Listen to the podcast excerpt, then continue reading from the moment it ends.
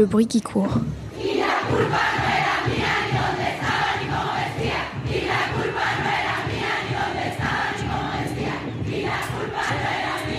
Tu l'entends.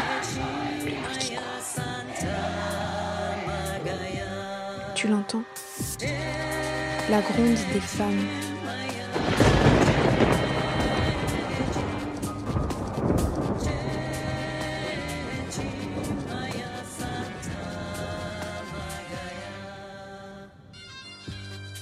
Bonjour et bienvenue à toi. Tu écoutes actuellement Le Bruit qui court, ton podcast féministe internationaliste qui te présente à chaque épisode un pays et une de ses habitantes pour échanger sur ce qui nous lie, nous oppose, nous oppresse et nous libère en tant que femmes du monde entier. Épidémie de coronavirus oblige, on est à la maison et cet épisode est enregistré en ligne avec les moyens du bord. Donc je m'excuse par avance pour la qualité sonore qui ne sera sûrement pas optimale. Pour ce troisième épisode en confinement, on reprend la route du continent africain pour aller jusqu'en Éthiopie avec Edith qui est notre invitée aujourd'hui. Salut Edith. Salut tout le monde. Merci beaucoup de participer au bruit qui court. Merci, merci à vous de, de, bah, de m'inviter. Pour faire une présentation rapide, euh, l'Éthiopie c'est un pays situé sur la corne de l'Afrique, enclavé entre l'Érythrée, Djibouti, la Somalie, le Soudan et le Sud-Soudan et le Kenya. Le pays est un des cinq plus riches d'Afrique et le deuxième par sa population qui compte 108 millions d'habitants et d'habitantes. La capitale est Addis Abeba et on y parle l'amharique. L'Éthiopie est considérée comme le berceau de l'humanité et pour cause. C'est ici qu'on y a découvert en 1974 Lucie, la fière représentante des plus anciens spécimens d'Homo sapiens. Pays de montagnes et de hauts plateaux, l'Éthiopie est emplie de légendes et d'histoires datant du royaume de la reine de Saba. C'est aussi le deuxième plus vieil État chrétien au monde. Historiquement et géographiquement, la place centrale de l'Éthiopie pour le commerce lui permettra de rapidement se procurer des armes au XIXe siècle, lui donnant ainsi la possibilité de se battre et d'échapper à la colonisation des Italiens, qui avaient déjà pris possession de l'Érythrée et de la Somalie. Le pays sera néanmoins occupé de 1935 à 1941 par Mussolini. À la fin de la Seconde Guerre mondiale, l'Érythrée sera rendue à l'Éthiopie, mais sans prendre en compte les volontés séparatistes de la région, qui ont entraîné une guerre jusqu'en 1993, lorsque l'Érythrée retrouva son indépendance et privant de facto l'Éthiopie de son passage stratégique à la mer Rouge. Et ce n'est que tout récemment, en 2018, qu'un consensus a été trouvé pour régler la situation. La région de Badmé est rendue à l'Érythrée en échange d'un passage pour accéder à la mer pour l'Éthiopie. Cette histoire très riche a créé une grande complexité ethno-religieuse au sein du pays. En effet, on trouve des chrétiens orthodoxes au nord, les musulmans à l'est, des églises protestantes parmi les peuples du sud et même des foyers animistes. Cette diversité, elle entraîne inévitablement des tensions. Et afin de les réduire, le pays est organisé en fédération de régions autonomes depuis 1994 et la Constitution garantit la séparation entre l'État et les cultes. Depuis 1991, l'Éthiopie a connu un grand changement politique grâce au premier ministre réformateur Meles Zenawi qui a été au pouvoir pendant 20 ans. Et aujourd'hui, c'est le prix Nobel de la paix Abiy Ahmed qui continue dans cette lignée.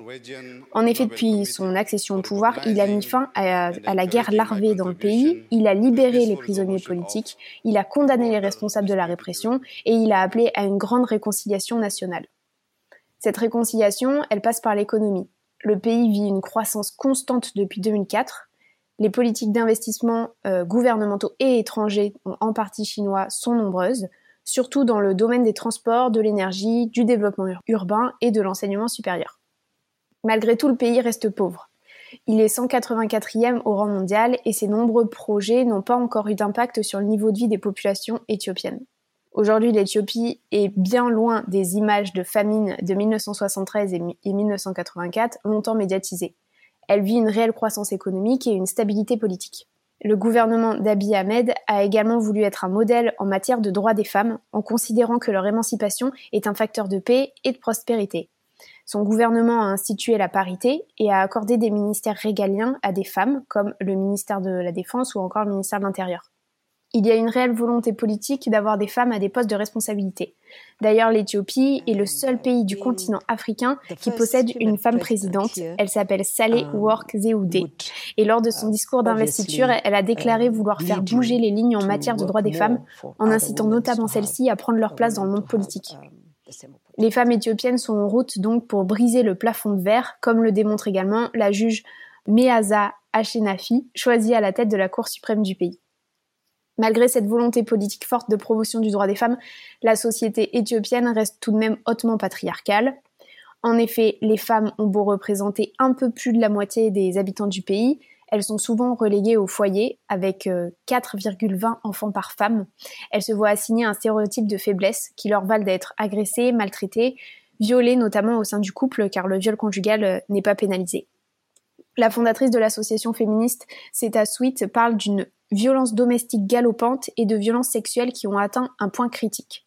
Pourquoi? Parce que le féminisme, en fait, reste mal vu aujourd'hui. Il est considéré comme un concept occidental auquel la fierté éthiopienne s'oppose. Et plus les initiatives en faveur du droit des femmes se développent, plus les réactions des hommes sont violentes car ils sentent que ce qu'ils considèrent comme euh, leur autorité naturelle est menacée. En 2016, la moitié des filles n'avaient pas accès à l'éducation et 13% des adolescentes entre 15 et 19 ans étaient enceintes ou déjà mères.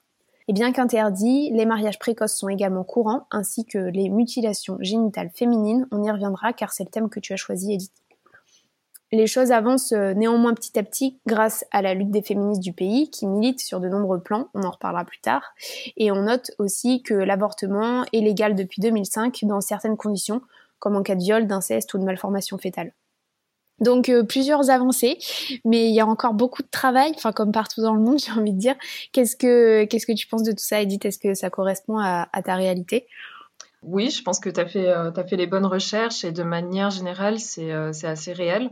je voudrais juste peut-être sur sur sur le fait que beaucoup de religions en Éthiopie sont présentes. tu l'as indiqué, mais effectivement, il y a quand même une, très bonne cohabitation de ces religions entre les orthodoxes et, euh, les musulmans qui, sont la majoritairement euh, représentés et, euh, et, cohabitent en fait dans une ville comme Addis Abeba, la capitale. dans un quartier, il est très facile d'entendre de, l'appel à la prière de la mosquée. pareil pour pour euh, les églises orthodoxes et, euh, les, et, les, euh, et les églises protestantes.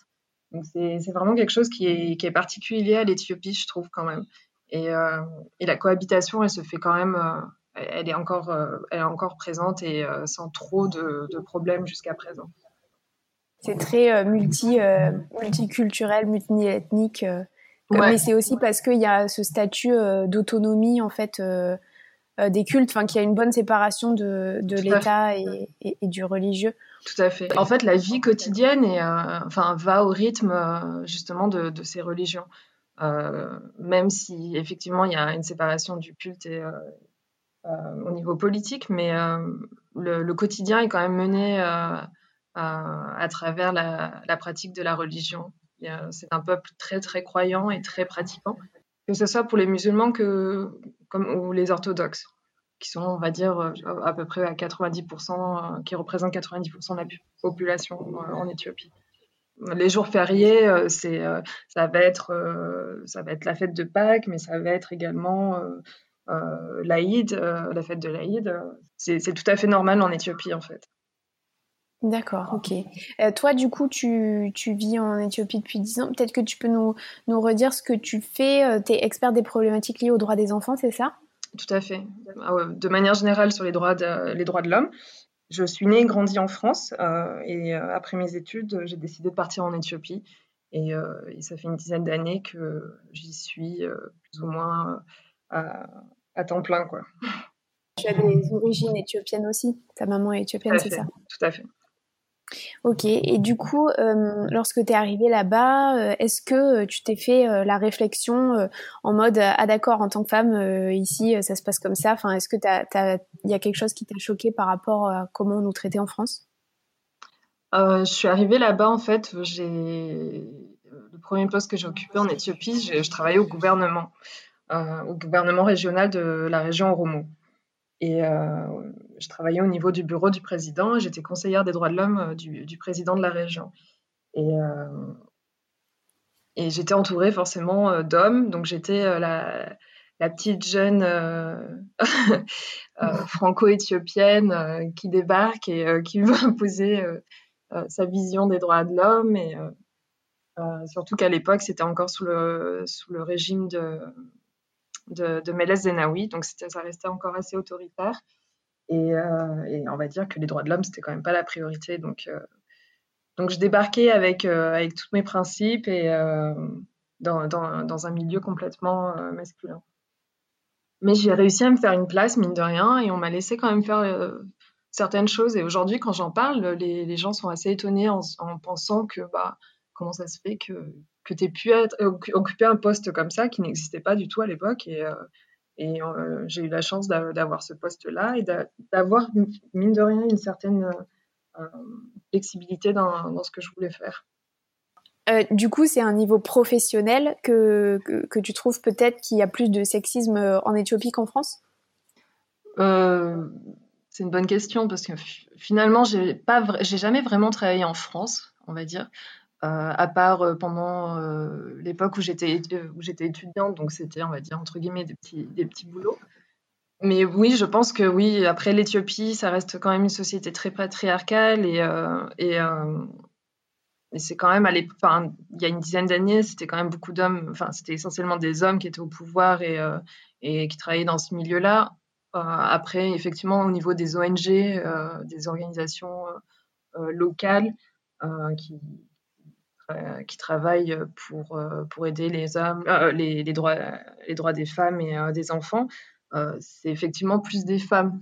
Mais je pense que le fait d'avoir travaillé au niveau gouvernemental, puis ensuite au niveau des ONG, effectivement, les femmes sont, sont quand même relayer un peu à un second plan. Surtout mmh. quand il s'agit de, de, de, prendre la parole de, au niveau décisionnel, ça reste encore, euh, ça reste encore difficile. Au niveau de, de la vie quotidienne euh, dans les familles, je trouve que c'est quand même quelque chose qui très frappe beaucoup plus même qu'au niveau euh, professionnel. Ok, oui, on, aura sûrement l'occasion d'y revenir. Mhm. Euh, je voulais euh, revenir sur du coup ton, premier souvenir en tant qu'enfant, en tant que petite fille, où, tu t'es rendu compte que où il y a eu une situation de sexisme et où tu t'es rendu compte que tu serais pas traitée comme un garçon? en fait, j'ai grandi, j'ai été élevée par ma mère et ma mère a été élevée par sa mère. Donc c'est, je, pense que j'ai eu une éducation euh, et j'ai grandi dans un environnement très, féminin en fait. Donc je, pense que j'ai été assez protégée de tout ça. Et euh, c'est plus quand j'ai grandi que j'ai été frappée euh, par l'inégalité des hommes et des femmes. Que ce soit en France ou, euh, ou dans d'autres pays où j'ai voyagé pour le travail ou, ou en Éthiopie. Et tu n'as pas un souvenir en particulier? Si, par exemple, ben, je, je fumais à l'époque et, euh, et, en Éthiopie, ben, on m'a insulté plus d'une fois parce que je fumais. Donc ça m'a ça m'a complètement coupé l'envie de fumer euh, en public. Et, effectivement, les femmes qui fument sont, sont, très très mal vues, sont insultées. C'est complètement euh, euh, dégradant pour la femme. Et, et donc oui, ça c'est un exemple qui m'a frappé parce que dans la rue, j'ai été insultée juste parce que je fumais. D'accord, oui. Donc il y a encore euh, quelques injonctions là qui sont bien présentes. Euh, du coup, je voulais te, te demander aussi, euh, ben, j'en ai déjà un peu parlé et on va beaucoup en reparler, mais où en est le, le mouvement féministe en Éthiopie aujourd'hui dans ce contexte mondial où le mouvement justement est, est, est très fort, mhm. où ça en est en Éthiopie aujourd'hui? Je pense que, enfin, aujourd'hui, il y a vraiment plusieurs mouvements féministes qui sont quand même présents en Éthiopie. Euh, il y a beaucoup d'initiatives et d'organisations qui, qui œuvrent pour ça. Et, euh, et, comme tu l'as mentionné tout à l'heure, euh, même au niveau politique, il y a quand même une volonté de mettre en avant les femmes. Et, je pense que tout ça, c'est dans le même élan de renforcer l'autonomisation de la femme et, et, du rôle de la femme en général. Donc, il y a également eu un mouvement MeToo en Éthiopie. Il y a il y a effectivement énormément de, de harcèlement euh, sexuel. Il y a, et donc, il y a quand même plus de personnes qui dénoncent euh, tout ce genre de pratiques. D'accord. Et j'ai rien trouvé euh, comme chiffre officiel sur sur les féminicides. Mm. On, on, en est où en Éthiopie? Est-ce qu'il y a une possibilité aussi pour les les femmes victimes de violences conjugales d'aller porter plainte? Parce que d'après ce que j'ai compris, ce que j'ai dit dans la présentation, c'est que les violences intrafamiliales, elles sont complètement acceptées parce qu'il y a toujours cette cette domination du mari sur sa femme. Donc là, est-ce que ça, les, les lignes sont en train de bouger ou? Euh, je pense que c'est en train de bouger, mais c'est pas, c'est pas encore, euh, c'est pas encore euh, systématique. dénoncer le viol au sein d'une famille, c'est très tabou. C'est souvent, bah, dans tous les cas, les, cas de viol, par exemple, enfin partout dans le monde, c'est souvent, ça se passe souvent dans le dans le milieu proche de la personne victime, quelqu'un de la famille, un voisin, et, donc ça reste très tabou tout, tout, ce genre de choses reste très tabou en Éthiopie. Euh, si je prends par exemple l'exemple euh, du sida, du VIH-sida, c'est pareil. Les gens n'en parlent pas, il faut que ça reste euh, dans la famille, il ne faut pas que ça sorte. donc on n'en parle pas, donc on ne règle pas le, problème. Donc, et, ça va avec le viol, et ça va avec les violences domestiques, et ça, c'est un tout avec ben, les, mutilations génitales féminines, toutes ces violences, ces formes de violences basées sur le genre restent quand même très tabous. Concernant les, les mutilations génitales féminines. Donc c'est le thème euh, spécifique que, que tu as choisi euh, d'aborder avec nous. Donc euh, je voulais juste dire qu'on l'avait déjà évoqué rapidement avec Eva dans le premier épisode du, du bruit qui court sur la Côte d'Ivoire, mhm. mais on va revenir du coup plus en détail avec toi dessus euh, pour se rendre compte de l'ampleur du problème. déjà, il faut rappeler que l'ONU estime que 20 millions de filles et de femmes vivent aujourd'hui avec une mutilation génitale féminine. Donc quand on pense excision, on pense Afrique. Pourtant, les mutilations des femmes et des filles, elles sont pratiquées aussi au Moyen-Orient et dans certains pays d'Asie et d'Amérique latine. Mais on oublie aussi que les mutilations génitales féminines, elles ont été pratiquées en France tout au long du 19e siècle mmh. pour des raisons entre guillemets médicales. Et oui, parce que euh, c'était pour soigner les femmes de l'hystérie. Donc merci ah Freud pour cette belle invention. Euh, donc on pratiquait des, des ablations du clitoris pour empêcher des comportements sexuels déviants des femmes autrement dit la masturbation. Donc ça coûtait cher à l'époque de se faire plaisir.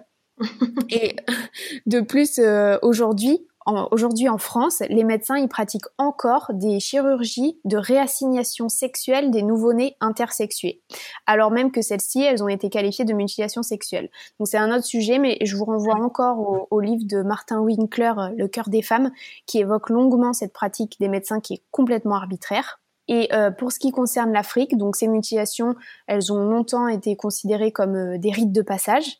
Et la lutte des féministes dans les années 70 a pu permettre au monde d'ouvrir les yeux sur euh, l'horreur de l'excision et de la qualifier de mutilation génitale féminine. C'est notamment la chercheuse Nicole Saint-Zingre qui dénoncera le parallélisme douteux que l'on faisait à l'époque entre la circoncision masculine et les mutilations féminines.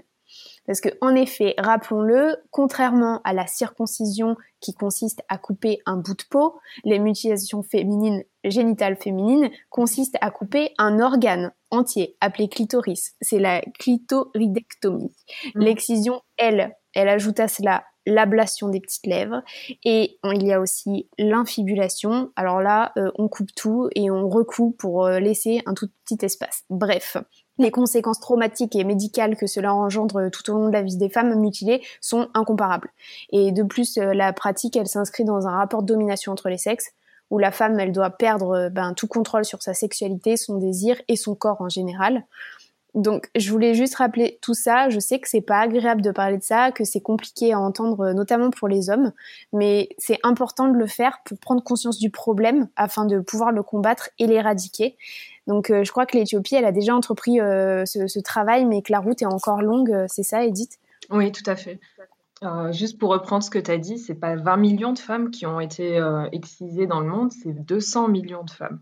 Ah, j'ai dit 20 millions. Ouais, j'avais écrit 200 millions, mais tu vois, mon cerveau a pas voulu. Euh, ouais, non, c'est pour ça. Enfin, c'est après, ça reste des chiffres et euh, on entend tellement de chiffres aujourd'hui euh, au quotidien, notamment sur, sur l'épidémie du coronavirus ou ce genre de choses, ou sur le nombre de, de, personnes qui ont été tuées dans telle ou telle attaque terroriste. Et j'ai l'impression qu'on ne fait plus attention aux chiffres, mais 200 millions de femmes ont été excisées à l'heure actuelle. Et je crois que c'est plus de 60-70 millions qui sont encore à risque aujourd'hui de l'être. Et, euh, donc ces chiffres, en fait, sont quand même effrayants. Et, Et sachant, comme tu l'as dit, que l'Éthiopie est la population totale de l'Éthiopie est autour de 100, 108 millions, 110 millions d'habitants. c'est plus d'une femme sur quatre qui a été excisée déjà. Donc c'est 25 à plus de 25 millions de, filles ou femmes qui ont déjà subi une, mutilation. Donc c'est, je tenais à parler de ce sujet parce que ben ça, reste encore un, sujet tabou, compliqué, et, malgré tout, c'est un problème qui persiste. Effectivement, l'Éthiopie a, entrepris quand même pas mal d'actions, de campagnes pour, pour lutter contre, contre les mutilations génitales féminines. Mais, mais il reste encore beaucoup à faire, et notamment dans certaines régions de l'Éthiopie, donc essentiellement à l'est du pays, dans les régions Somalie et Afar. L'Éthiopie est un, un, État fédéral et l'État Afar, Somalie, même dans les régions du sud, ça reste encore très pratiqué. C'est autour de plus de 90% dans ces régions. Donc on parle beaucoup de les mutilations génitales féminines, euh, euh, c'est à cause de la religion, ça viendrait de l'islam. Mais l'Éthiopie prouve que ce n'est pas le cas, parce que c'est quand même un pays à majorité orthodoxe. Donc le paradoxe est là, on n'a pas vraiment de raison euh, de le faire, on n'a pas vraiment d'explication sur l'origine. On dit beaucoup de choses, c'est effectivement c'est les traditions, c'est non, non, finalement c'est la religion, non mais en fait c'est notre culture, ça doit être fait. En fait, il y, a, beaucoup de, beaucoup de raisons qu'on donne sans vraiment expliquer pourquoi on continue de le faire aujourd'hui. Et, euh, comme tu le disais, enfin, c'est bien de choquer. Euh, enfin, c'est pas bien de choquer euh, en en parlant, mais c'est bien de choquer les, gens parce qu'il faut, dire la réalité. Et aujourd'hui, mine de rien, c'est en Éthiopie, il y a eu une, enquête qui a été faite par l'UNICEF, si je me trompe pas, et qui, dit effectivement que les hommes sont plus contre euh, cette pratique que les femmes à l'heure actuelle. Donc c'est assez euh, paradoxal parce que finalement, ça reste, euh, c'est quelque chose que c'est une pratique qui est, faite par les femmes au sein des communautés. C'est, ça reste tabou, ça reste fait de manière assez cachée, ou sinon c'est même exposé, ou c'est, un moment de fête. Et les hommes en fait sont complètement mis à l'écart de, cette pratique. Et il y, y, a des cas où les filles sont sont prises, enlevées en cachette pour, justement pour aller ben, les mutiler. Et c'est souvent la mère qui les emmène, ou la tante, ou la grand-mère. Donc c'est ça aussi qu'il faut dire, les hommes sont pas forcément au courant de ce qui se passe et ce qui est fait exactement. C'est le résultat final euh, que les hommes connaissent, mais, euh, mais en soi, ils, ne savent pas. Et, euh, et, je pense que c'est très important de parler et d'en parler aux hommes et d'expliquer exactement ce qui s'y passe, que du coup, ça les choque. Comment t'expliques que, que les femmes elles, perpétuent euh, ces euh, entre guillemets euh, traditions? Enfin, je, je, je, pense avoir posé la question à Eva qui me disait que du coup c'était une souffrance aussi qu'elles avaient vécue, donc que c'était plus facile de perpétrer les, les, souffrances aux autres générations sans se poser vraiment de questions, parce que si tu remets en question ce qui t'est arrivé à, à, à toi-même, ben c'est plus compliqué que de continuer à, faire ce, à perpétrer cette tradition sans se poser de questions quoi en gros. C'est ce qu'elle me disait. Bah, c'est ça c'est euh, ben bah, tout vient de l'éducation en fait. Euh, si si tu as été élevé en disant il faut que tu sois euh, maquillée que tu sois que tu saches faire la cuisine que tu saches que tu dois t'habiller de telle ou telle façon et que ta fille doit être excisée, euh, je veux dire, c'est un, un, tout. Et ça rentre, euh, ça rentre juste dans, un, dans quelque chose qui doit être fait et qui est fait. Et euh, peu importe si, ça, si ça a fait mal, peu importe si. On ne parle pas des conséquences à ce niveau-là, on n'y pense même pas. C'est juste quelque chose qui doit être fait. Et oui, et pourtant, les conséquences. sont énormes, sont dramatiques, elles sont à tous les niveaux au niveau physique, au niveau psychologique, au niveau, au niveau social. c'est c'est encore des répercussions énormes sur, euh, les jeunes filles. C'est un rite de passage, euh, comme on dit, avant qu'elles soient mariées. On parle de mariage précoce, mais c'est un mariage d'enfants. donc, les filles sont enlevées, on, les, mutile, et puis après, ben, on les donne à mariage. Donc, c'est dès le départ, la fille, en fait, est complètement, comment dire, entreprend un chemin qui est complètement euh, différent en fait par rapport au garçon qui lui ben, va aller à l'école, qui lui, enfin la fille n'a pas, la, jeune fille n'a pas pas sa place dans la société, elle est juste reléguée à, un rôle de, ben, dès que dès que tu peux, ben tu vas tu vas être marié parce que tu vas faire des enfants et que tu vas rester à la maison et que tu, tu ne seras pas éduqué et et, et c'est ça qui est dramatique parce que c'est les, les, causes profondes en fait de, ce genre de pratique, c'est euh, justement le fait que ces filles n'ont pas été à l'école, que leurs mères ne l'ont pas été. C'est donc c'est un manque euh, d'éducation et euh, c'est souvent lié à la, pauvreté. Ça se passe dans les zones rurales essentiellement parce que bah, c'est la seule c'est la seule voie qui est possible pour ces, pour ces filles-là en fait. Est Ce que j'allais te demander, du coup, ça, touche seulement les classes pauvres de la population? Bah, ouais, c'est ça, parce que quand euh, justement cette enquête qui avait été faite, qui est au niveau de l'UNICEF, pour euh, quand on demande est-ce que vous pensez que euh, cette pratique doit cesser, ben oui, mais quand on pose la question à, un père de famille dans, la campagne, en zone rurale, il y a trois filles et deux garçons, bah pour lui, c'est normal de donner sa fille en mariage parce qu'il va y avoir une dot, parce que ben, il y aura moins de, de, charges à la maison et que ben, alors que si on pose la question à un père de famille qui a juste deux enfants, qui a une femme qui travaille et qui est en ville, ben ça sera c'est pas c'est pas dans les priorités en fait. Ça, ça rentre plus dans, dans le chemin de, de vie de, ce, de, de cette famille là en fait. Donc c'est là qu'on voit ben, les inégalités sociales, euh, la pauvreté et la richesse, un, rôle essentiel dans, dans, le fait de continuer cette, cette, cette pratique. Je te propose qu'on passe à ton histoire, euh, enfin ta tradition particulière. Mhm. Euh, tu voulais nous parler d'une communauté qui vit en totale parité, c'est ça? Oui. Euh, en fait, j'ai, quand en préparant cette émission, j'ai j'ai voulu parler des femmes, euh, des femmes euh, plateaux, femmes avec les gros plateaux sur les lèvres. Et, euh, après, je me suis dit, mais alors après avoir parlé des, mutilations génitales féminines, c'est bien de parler de quelque chose qui a l'air un peu plus positif. Et, du coup, il y, a, un petit village en Éthiopie qui vit en totale parité en fait. Et c'est un homme qui a décidé de de, faire de créer cette communauté. Et, ce qui est important de retenir dans ce village, c'est le, le village d'Awara Amba.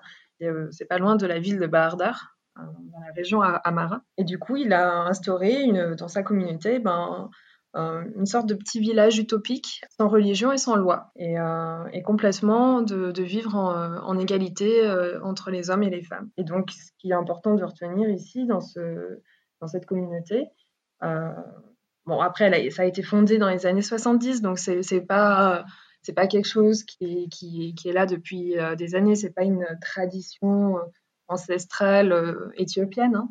mais, mais j'ai trouvé intéressant d'en parler parce que ben, je me dis y a que les, mentalités évoluent et que ça peut venir juste du fait d'une personne qui veut changer les choses et qui pense que quand même la femme a, son rôle à jouer dans la société au même titre que l'homme. Dans ce village, eh ben, euh, les femmes euh, sont respectées au même titre euh, que, les hommes. Elles travaillent de la même façon, donc ben, les hommes vont laver les enfants et les femmes vont aller sur le champ. cultiver les champs, ils vont faire à manger. par exemple, en Éthiopie, on mange l'injera, et c'est la galette qui est faite par les femmes.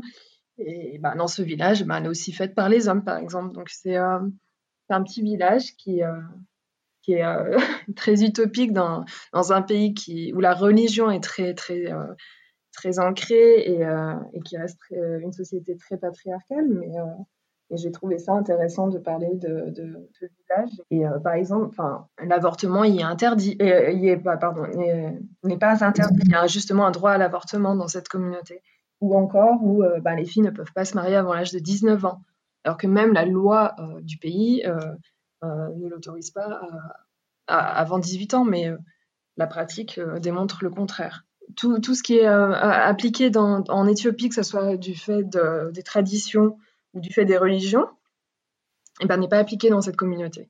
Et j'ai trouvé ça intéressant.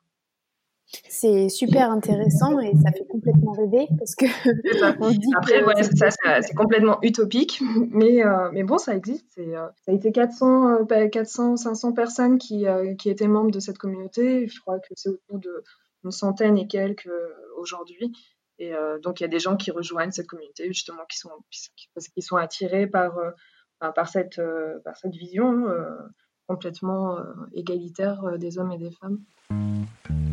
Je te remercie pour avoir partagé cette jolie histoire, ça fait trop du bien. Euh, tu voulais aussi nous parler d'une initiative de femmes de ton pays, donc euh, actuelle, des, femmes avocates, c'est ça? Oui, alors il y a ben, l'association des femmes euh, avocates éthiopiennes. C'est une organisation qui existe depuis plusieurs années et qui est une association de femmes juristes et et qui défend les droits des femmes. Je crois qu'elle a été créée dans les années 90.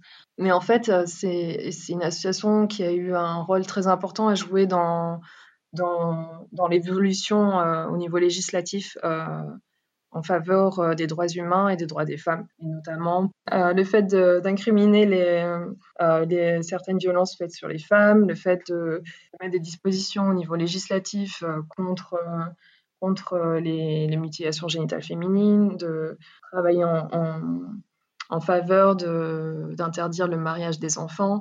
Elles ont eu un rôle très très important et euh, c'est pour ça que c'était important d'en parler parce que à l'heure actuelle, euh, elles ont eu des difficultés à une certaine époque avec une loi qui, qui est apparue en Éthiopie en 2009 et et cette loi restreint énormément le, travail de ce genre d'organisation. Et beaucoup d'organisations euh, a dû stopper son activité. Et, euh, cette organisation, ben, elle a continué à, œuvrer malgré tout, malgré euh, une opposition claire au, pouvoir à l'époque. Et aujourd'hui, ben, elles sont à nouveau très présentes et elles travaillent en, collaboration soit avec le gouvernement, soit avec les agences onusiennes et, et autres présente en Éthiopie. Donc il y a euh, une aide juridictionnelle qui est en place pour, euh, pour les femmes qui ont besoin euh, mais également tout ce qui est, elles font un, énorme travail sur tout ce qui est les, violences basées sur le genre, et notamment les violences domestiques et sexuelles. C'était grâce à elle que, euh, avant, euh, les, hommes euh, qui pouvaient pas payer la, dot d'une femme kidnappaient cette femme, la violaient, et comme ça, plus personne voulait d'elle.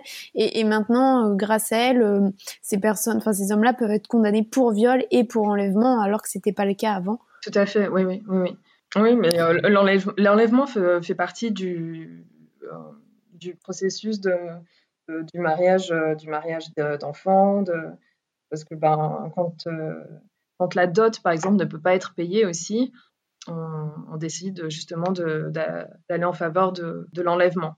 Donc c'est aussi une pratique qui, euh, qui est encore, euh, qui est encore actuelle en Éthiopie. Et, Bon, effectivement, ça a plus lieu dans les zones rurales, donc après, c'est plus difficile d'avoir un chiffre sur, toutes ces violences qui ont lieu, sur les viols, parce qu'il bah, faut que ça soit rapporté. Pour que ça soit rapporté, il bah, faut, que, faut que les femmes soient soutenues, encouragées à, le faire, à aller auprès des, des, services de police, et, euh, et ça, ça reste encore très difficile. Donc le fait que ce genre de dispositions apparaissent au niveau, euh, au niveau législatif, euh, c'est très important. Et il y a encore, ben, comme je crois que tu l'as mentionné au départ, les violences domestiques ne euh, sont, pas encore, sont pas encore incriminées et il y a encore du travail à faire. Oui, ce qui est marrant, c'est que, enfin, marrant, c'est pas du tout marrant, mais ce qui est paradoxal, c'est qu'il y, y, a vraiment ces, ces violences faites à l'encontre des femmes et des petites filles qui sont vraiment insoutenables, que ce soit les mutilations, les, les enlèvements, mais mm-hmm. mais il y a quelque chose de très utopique aussi, bon, dans la communauté euh, de laquelle tu as parlé, mais aussi voilà le fait que euh, la présidente soit une femme, et puis je pense aussi à on avait parlé un peu euh, quand on préparait l'émission, mais de, cette euh, cette coopérative de femmes qui, plantent des milliers d'arbres et qui fait vivre 130 femmes euh, et leurs familles en fait dans une grande pépinière en Éthiopie. Oui, alors il y, a effectivement il y a beaucoup d'initiatives comme ça. un peu isolées. là, ben, par exemple, elles plantent des arbres, mais il y en a d'autres où on va. Il y a aussi des, pas mal de, au niveau de, des femmes couturières. On va leur, euh, leur apprendre à, faire la couture et euh, du coup, il, va y avoir des réseaux comme ça féminins et professionnels en même temps, qui, et du coup qui vont favoriser l'autonomisation des femmes. Parce que, ben, mine de rien, il y a aussi beaucoup de foyers qui sont gérés par des femmes en Éthiopie, des femmes mères, mères, mères isolées. Et, et, du coup, ben, elles doivent elles doivent subvenir à leurs besoins. Et du coup, il y a beaucoup d'initiatives pour leur venir en aide et leur, euh, leur aider, les, aider à, trouver une, voie de, se financer et de, s'autogérer. Paradoxalement, il y a énormément de violences et euh, de traditions qui sont encore très discriminatoires envers les filles et les femmes. Mais, euh, mais je pense qu'il y a énormément d'initiatives quand même en place et, je me souviens avoir, enfin, par le biais de mon travail, j'ai pu faire le comparatif avec certains autres pays, notamment en Afrique de l'Ouest, ou même des pays voisins, l'Éthiopie. Hein. si on prend juste la Somalie, euh, c'est complètement différent. Et je pense que l'Éthiopie est sur quand même la bonne voie euh, pour donner une vraie place aux femmes à, tous les niveaux en fait de la société. Et ça, c'est, je pense que c'est une note assez positive.